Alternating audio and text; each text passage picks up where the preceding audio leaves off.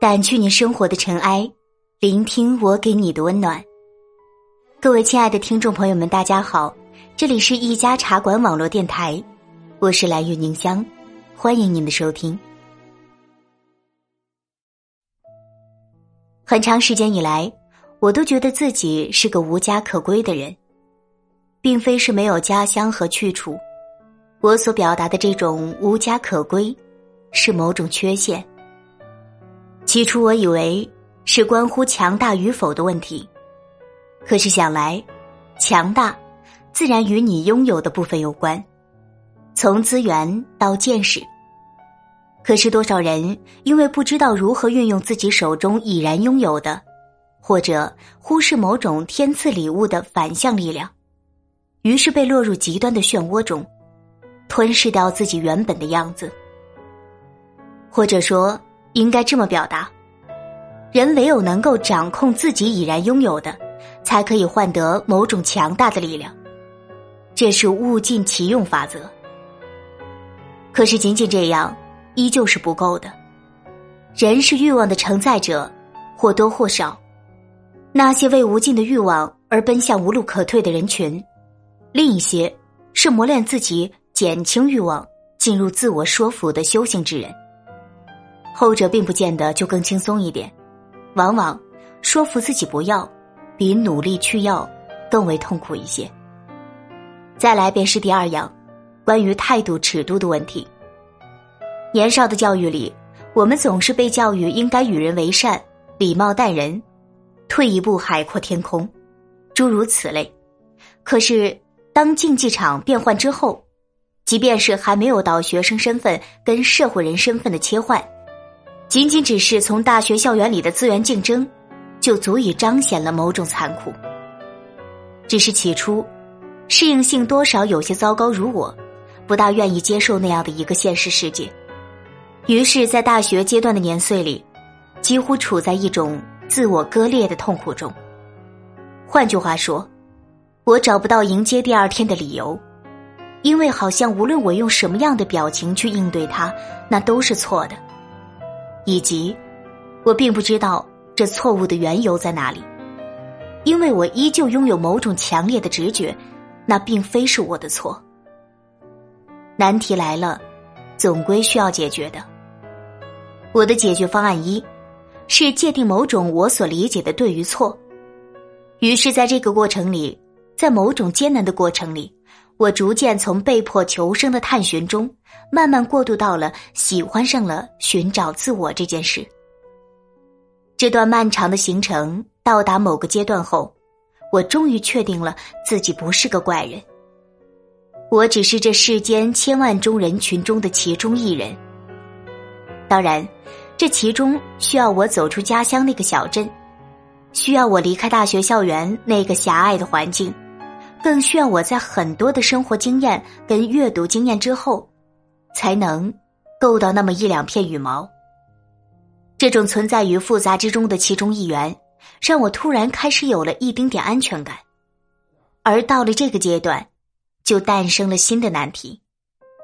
大概就是，曾经我以为，将自己归类为内向者、安静者、稳重型、感性认知型之后。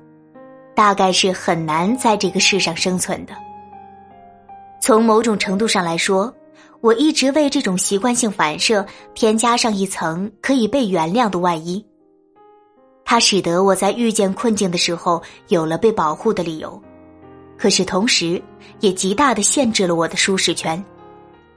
我认定了自己在人群很多的地方会紧张，我认定了自己在声响巨大的歌舞厅里面会昏厥过去。于是我习惯性躲藏，躲藏到如果可以的话，三五个月都不要出门，三年五载会更好。要是一生能这样，好像也不错。我清楚的听到心底的声音是：假如你是真正享受这种绝对的静谧与不被打扰，那当然是一种幸福的体验。可是我更知道的是，即便多孤僻如我。也希望自己是可以适度被打扰的那一类。也就是说，我清楚的意识到自己的平凡属性，注定我没有办法为了达到某种真理的目的，而甘愿忍受绝对程度的孤独。我很喜欢孤独，在这个年岁也已经知道如何善用它，享受它。但是，这并不意味着它便是我生活里的全部元素。于是，这种享受孤独之外，我依旧需要提醒自己，从客观性来看待。每一种个性，都会有对应的艰难。只是我们作为某一类，因为对他所给我们带来的感受是真切的，所以甚至会在无意识当中，放大他的某种好处跟坏处。这种强烈之感受，一方面会让我觉得自己可以拥有这般敏感性，于是对于生活的感知可以更加深刻；另一方面。我也意识到，如果我将这种本色、底色、自我样貌过度强调，那么便会过度走向另一个极端的片面了。这种摇摆不定，是我觉得心底不安、夜不能寐、持续觉得无家可归的缘由。起初，我的训练方式是想让自己从这过度的焦虑感中解放出来。很久以前。当决定开启一段旅行的时候，我会提前一个月，甚至更早就开始忧虑了。我几乎没有办法在出门前的最后一刻打包好全部的行李，我什么都想带在身上，就像是我必须要那样做一样。这种难以舍弃，会让我非常厌恶自己。一方面，我为自己是个稳固的筹谋者，凡事思虑周全而感到骄傲。另一方面，我又为自己这种扭扭捏捏、几乎什么都不想要的不分主次而感到羞愧。经过几年下来的练习之后，我终于成为了一个比较容易割舍的人，甚至有过好几次接近说走就走的旅行里，几乎没有准备任何行李，然后就出发了。而这练习的过程里，几乎是在平日里的生活里面训练出来的。我是一个出门不带纸巾就会非常焦虑的人，我不知道下一刻我会什么时候用上纸巾，可是我就知道，如果没有它，我就万分不安。直到有一次，我就真的遗漏了这一项，而且是已经在出门很久之后。那一日，我并没有发现这件小事，直到这一夜回家途中，到了家楼下，走进便利店。才发现背包里面居然没有纸巾，而后我惊恐万分。几秒之后，我突然如梦中惊醒，这一天已经结束了，我就要回家了，以及，即便十万火急，我此刻就处在便利店里，随手买了纸巾支付钱就好。你究竟在担心什么？我直逼自己问出这样一句。这件小事过后，我觉得自己好像又被拉回家了一点点。大概就是，无论是出门旅行还是日常外出，我的心理暗示语都是，在某种轻便的舒适之外，可以允许一些遗漏。只要这遗漏不是特殊的药物，或者关乎生命安全的设备。何况在互联网发达的今天，大城市有商场。小城市有小店，都可以满足一种过度需求，甚至有快递，有经常联络的朋友可以帮忙。我一次次的这样说服自己，我甚至在想，久远的年代里，人们尚且可以有无数种求生模式，而在今天，当物质上的匮乏已经渐渐被解答，我们进入了精神领域上的匮乏，而这种匮乏。如果没有处理好，会将一个人引入某种极端的虚无，就是困扰了我很多年的无家可归。这种极端的虚无，并不是领悟了人生之后的自我豁达，而是某种逃避之后的处理方式。也就是说，我很庆幸自己可以从从前单一的思维中进入复杂的体系，并且在这复杂当中。找到了我是谁，而在这之后，我依旧没有得到满足，我还需要得到更多。这更多的期待里，便是我在知道自己为何是这样一个自己之后，我不希望自己利用这种自洽逻辑的能力，来让自己躲避一些让我觉得不安全的境地。我的舒适圈一直被困在某个限度中，在这之外，我就不敢向外迈出一步了。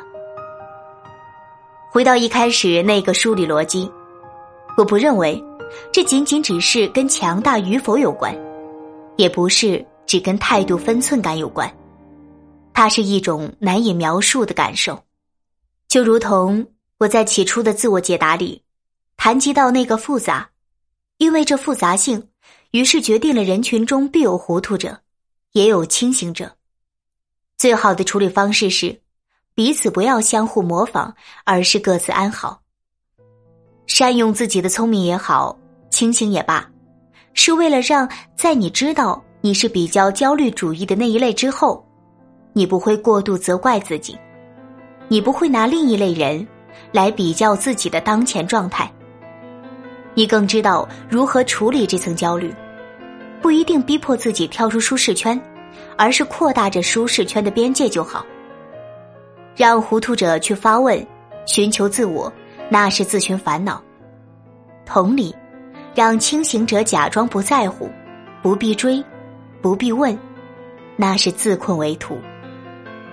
让清醒者保持清醒，让糊涂者继续糊涂。这才是世界本来的样子。这是我终于有家可归的那一只羽毛。如果说二十出头的我最擅长的一件事情是自我惩罚，那么我期待三十出头的自己，把这最擅长的一件事变成自我缝补，缝补一切的伤口，在亲眼看见过伤口是如何撕裂之后。这种有些邪恶的快感，想来却是让我觉得终于不必寄人篱下的最好安抚。无论是依赖他人的价值体系、榜样力量的激励，还是没有达到本质力量的启迪，都远不如我去找到属于自己的家之所在来的安稳。或许，我能够做的更多一点的是，将来儿女长大。我目送他去闯江湖，但是也永远会告诉他，他这里有一个属于他的家。这个家不仅是一砖一瓦，更是心灵上的休憩地。不像如今的我，已经知悉了自己的性格体质，也知悉了在即将接近崩溃的那一刻会启动自我保护机制，我会大门紧闭，封闭所有的阳光。进入黑暗中，然后奔跑。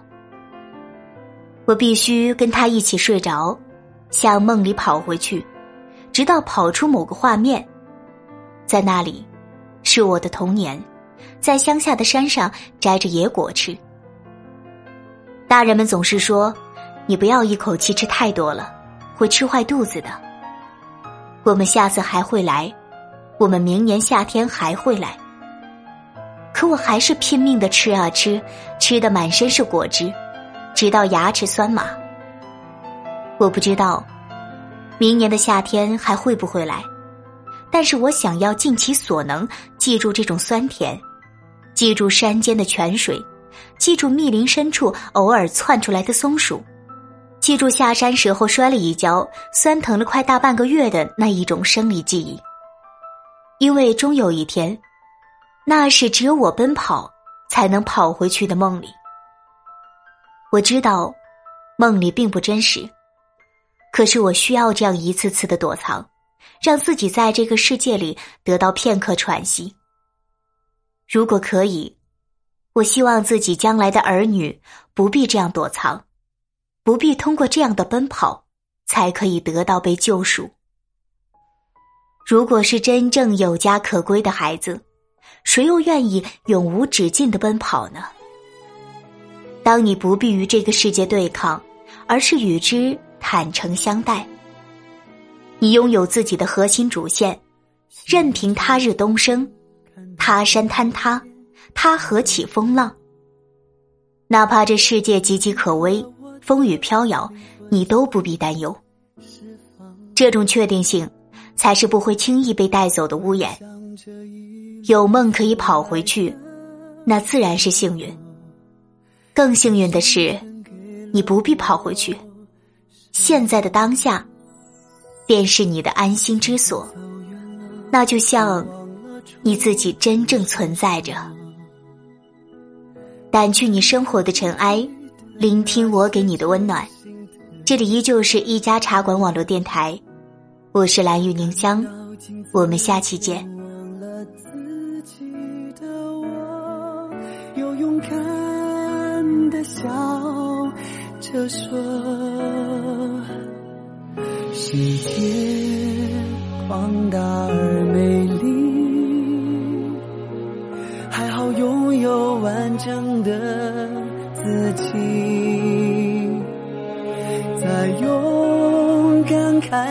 新的旅行，我会放下犹豫去。